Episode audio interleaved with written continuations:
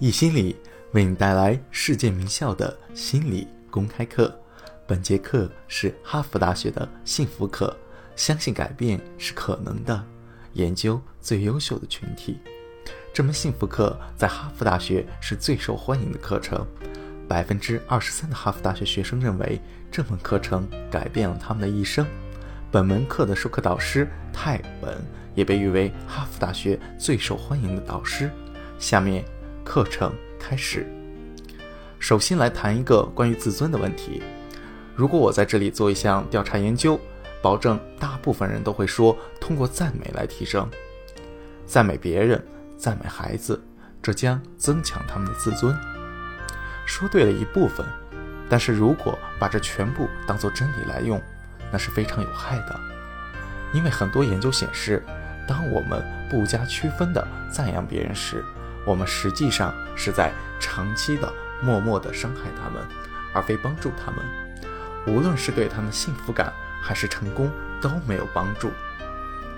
关于提升自尊，有个常见的方法，就是要经常赞美别人的孩子，这点非常重要。但是同样重要的是，要懂得如何去赞美。这又有多少人了解呢？很多好心的理想主义者都不了解这些，他们依然认为提升自尊就要不加区别的赞扬。这最终造成的伤害大于帮助。有多少心理学家或者干涉主义者怀有好的意愿，同时又了解自我效能感论的研究呢？很多时候的结果都是弊大于利。瑜伽练习比任何试过的干预措施都有效。犯人在监狱里练瑜伽，会降低他们的第二次犯罪率。在狱中练过瑜伽的犯人获释后很少会再进监狱，虽然很奇怪，但这却是事实。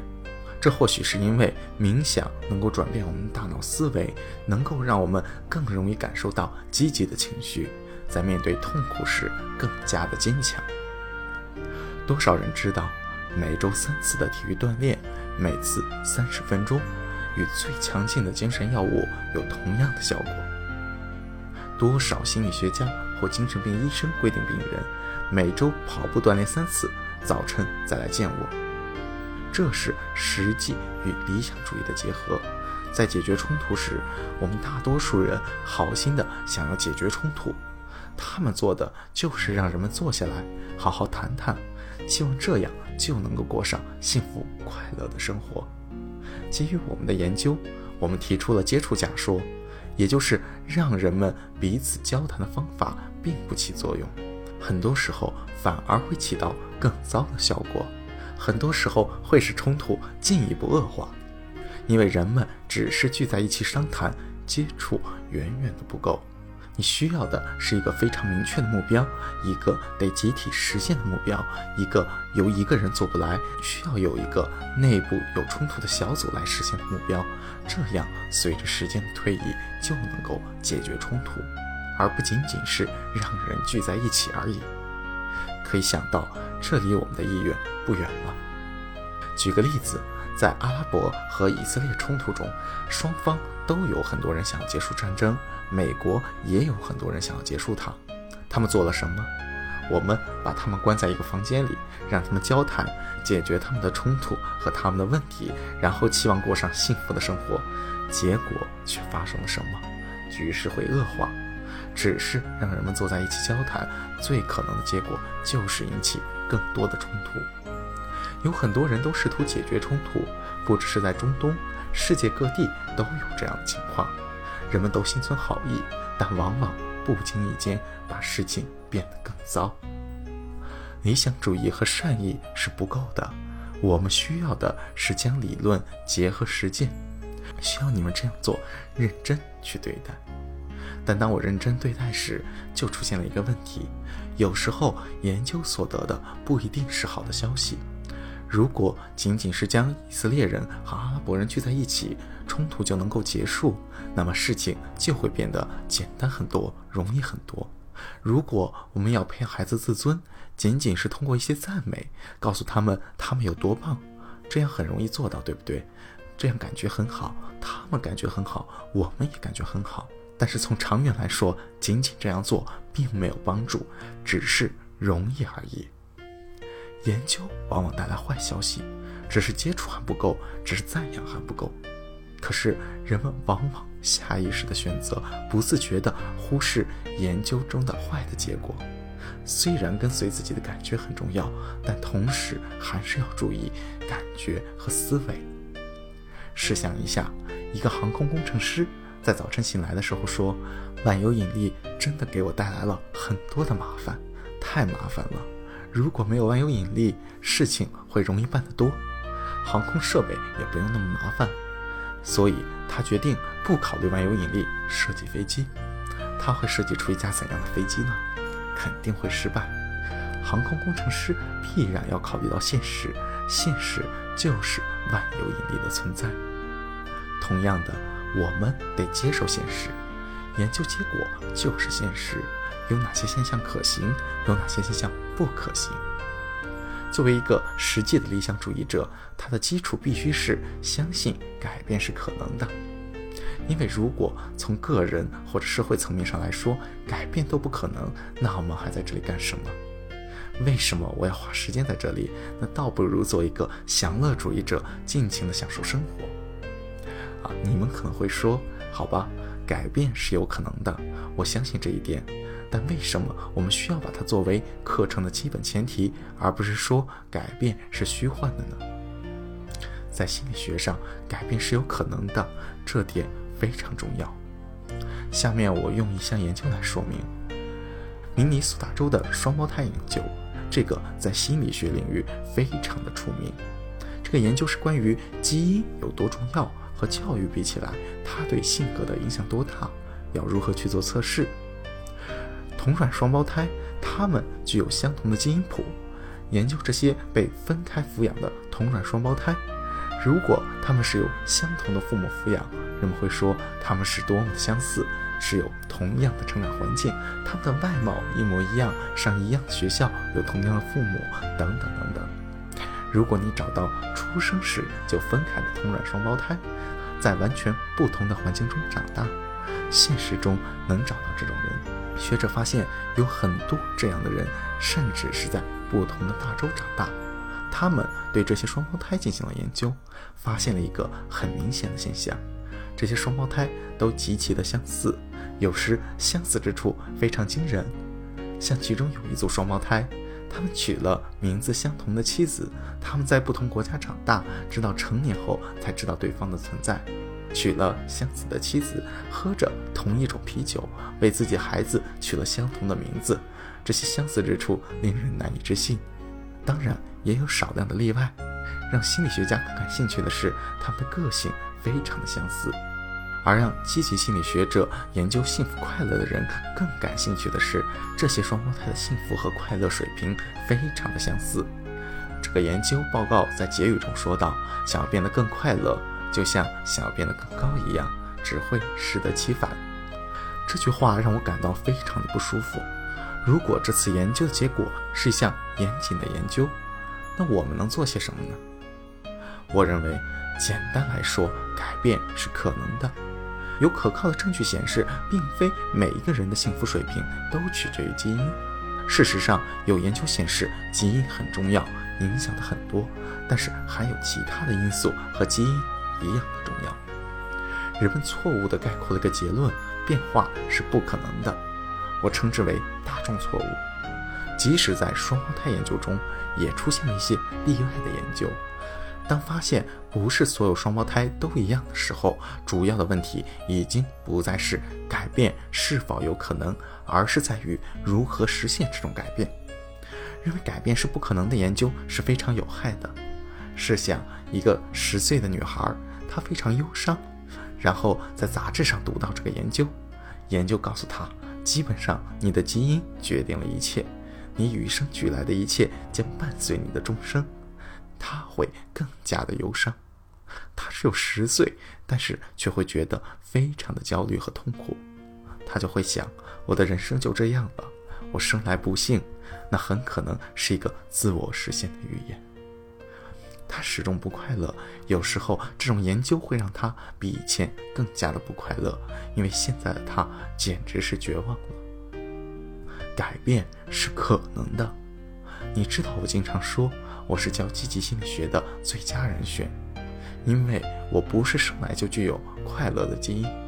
从遗传学上说，我天生就比较容易焦虑，容易得抑郁症，这些都是测试证实的。在后面的课程中，我们也会详细的谈到。由于提出了正确的问题，我变得更加快乐。个人层面上是可能变得更加快乐的。现在的我比年前的我更加的快乐。我希望年后的我比今天的我更加的快乐。这是一个终身的过程。这个是有可能的，很多人都证实了这个可能。我们怎样做更负责任的研究？怎样杜绝研究产生的坏的影响？我们的研究必须是真实的。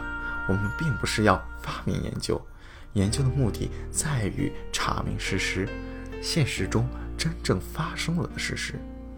首先，我认为在健康研究方面，主要的问题是让我们研究可行的方法，这是我们过去探讨过的问题。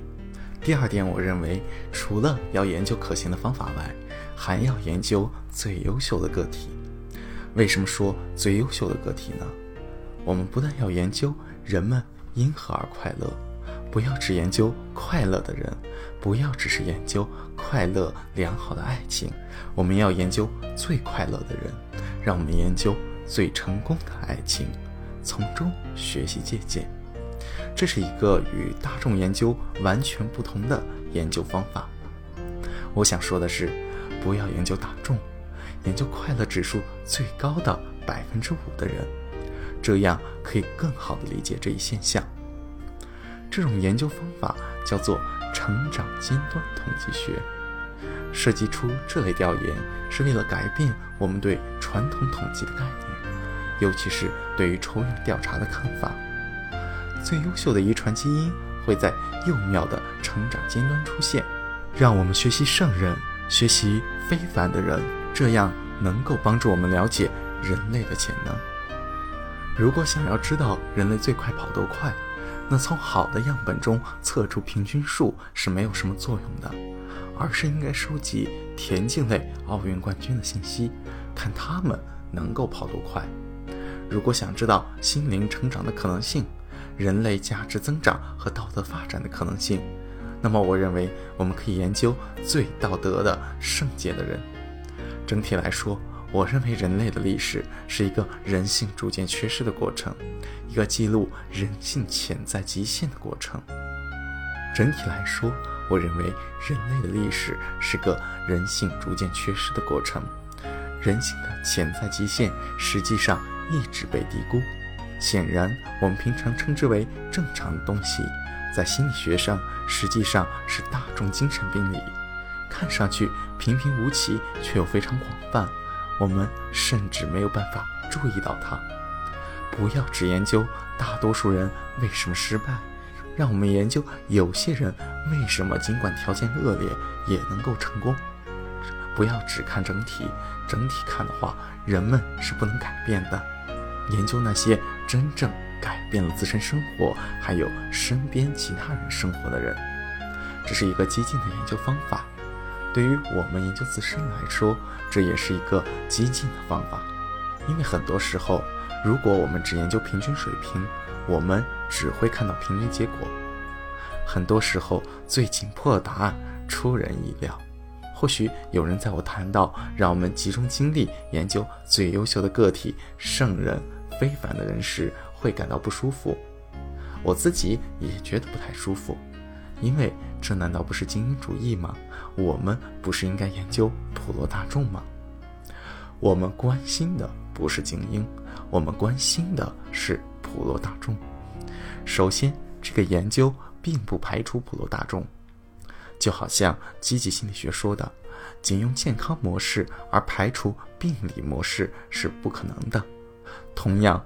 成长尖端统计学不是提倡我们别再研究大众了，他提倡同时也去研究最优秀的个体。第二点更为重要的是，研究最优秀的个体，能够让每个人从中获益。在这种研究中，大众比精英受益更多。为什么呢？对适应力的研究，我们本可以研究几百年来平均的守卫人群，应该能够取得一点点进展。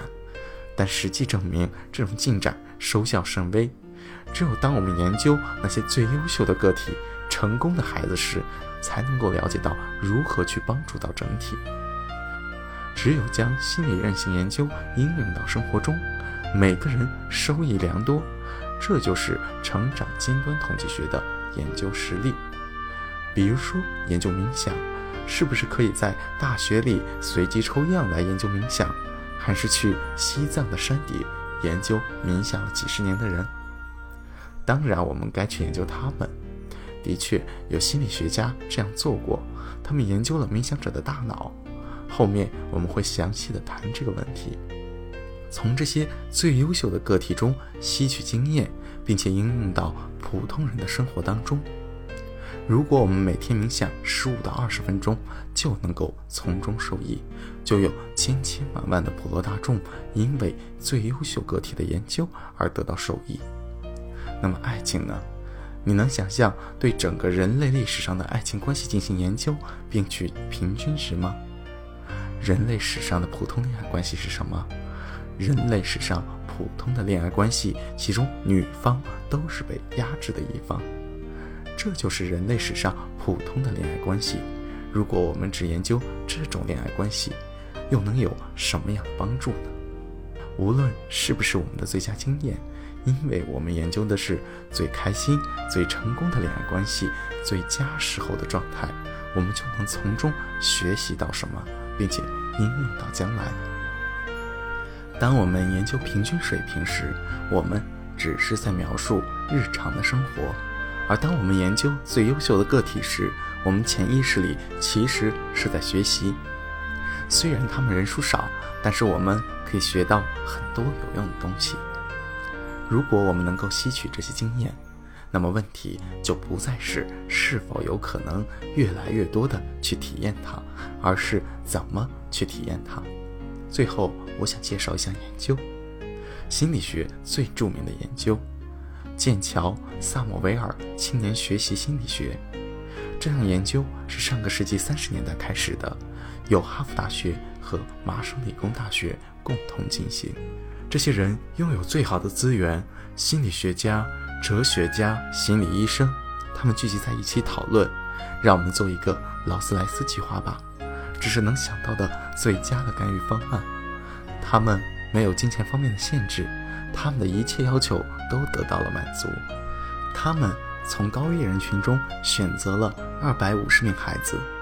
干预不是快速修复，不是能够一夜改变的。他们实行了五年干预。他们所做的是，工作人员每月两次探访受试者，帮助他们处理家庭中的冲突以及处理日常生活中的问题。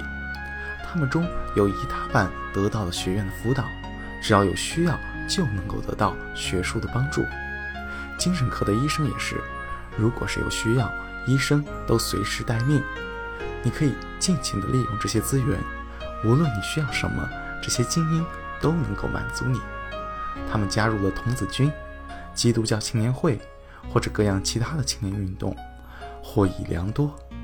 从这些经验可以看出，他们得到了一切。这简直是梦寐以求的治疗，不仅是在二十世纪三十年代，即使是在今天也是这样。心理学家做梦都会梦到这些。这项研究就是这样进行的，调查结果非常的重要。还有一个随机分派项目，有另外二百五十名孩子，他们什么都没有得到，也列为了研究对象，就像受到五年干预的孩子一样。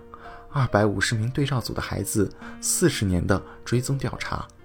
这调查不是今天、明天或者五年内的事情，而是研究了他们的大半生。这是一项非常严谨的研究，这是严谨的干预，其结果令人震惊。即使所有参与研究的人，无论是心理健康学者、哲学家、心理学家、教授还是精神科医师，都说这是最佳、最高效的研究方案。但是，当他们看到原始的样本数据，调研结果让他们震惊：少年犯罪对照组和干预组没有区别，超过三分之一的有案底，超过百分之二十的犯轻罪没有案底。在少年犯罪方面，两组并无差异，成年后的犯罪率同样也没有区别，都在百分之二十之间。